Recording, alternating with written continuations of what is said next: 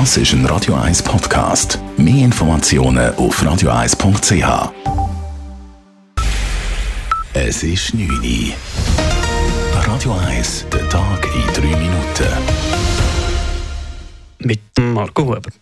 Der Zürcher Kantonsrat hat seinen Entscheid über die Pistenverlängerung am Flughafen Zürich auf nach den Sommerferien verschoben. Die Debatte heute Morgen ging so lange, dass die Abstimmung schlussendlich vertagt wurde. Beim Geschäft geht es um den Ausbau von zwei der drei Pisten am Flughafen. Der Flughafen verspricht sich davon mehr Sicherheit und Pünktlichkeit. Abgelehnt wird der Ausbau von links-grün. Die Pistenverlängerung sei aus mehreren Gründen unsinnig, sagte Felix Hösch von der SP. Die Pistenverlängerungen sind das in Beton gegossene Potenzial zu mehr Flugbewegung, mehr Lärm und mehr Klimaerwärmung.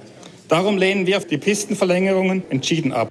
Unterstützt wird der Pistenausbau von den Bürgerlichen. Abschließend dürfte aber das Stimmvolk darüber entscheiden. Am gestrigen Abstimmungssonntag erlebte das E-Voting in drei Kantonen seine Feuertaufe. Über 4200 Personen in den Kantonen Basel-Stadt, St. Gallen und Thurgau haben das System der Schweizerischen Post genutzt und ihre Stimme elektronisch abgegeben.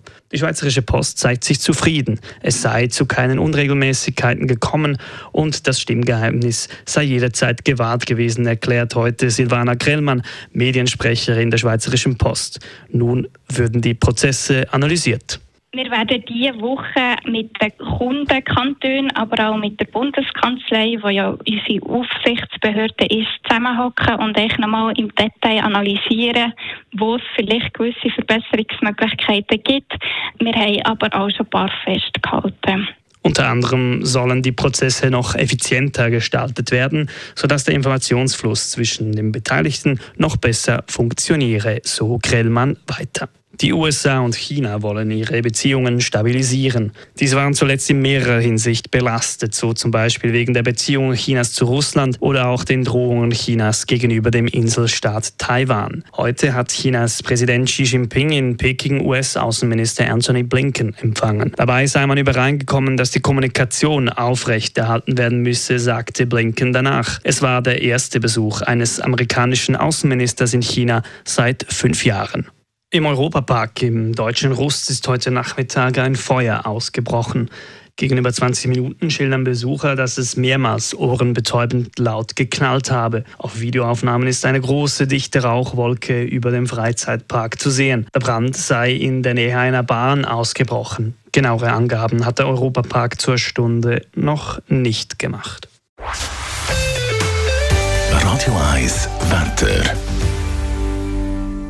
Am Abend bleibt es recht sonnig in den Bergen, steigt allerdings das Risiko von ein paar Regengüssen und einzelnen Gewitter.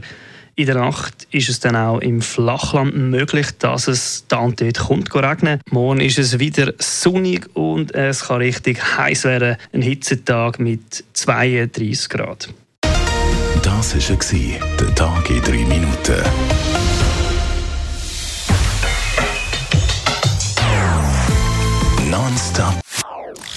Das ist ein Radio 1 Podcast. Mehr Informationen auf radio1.ch.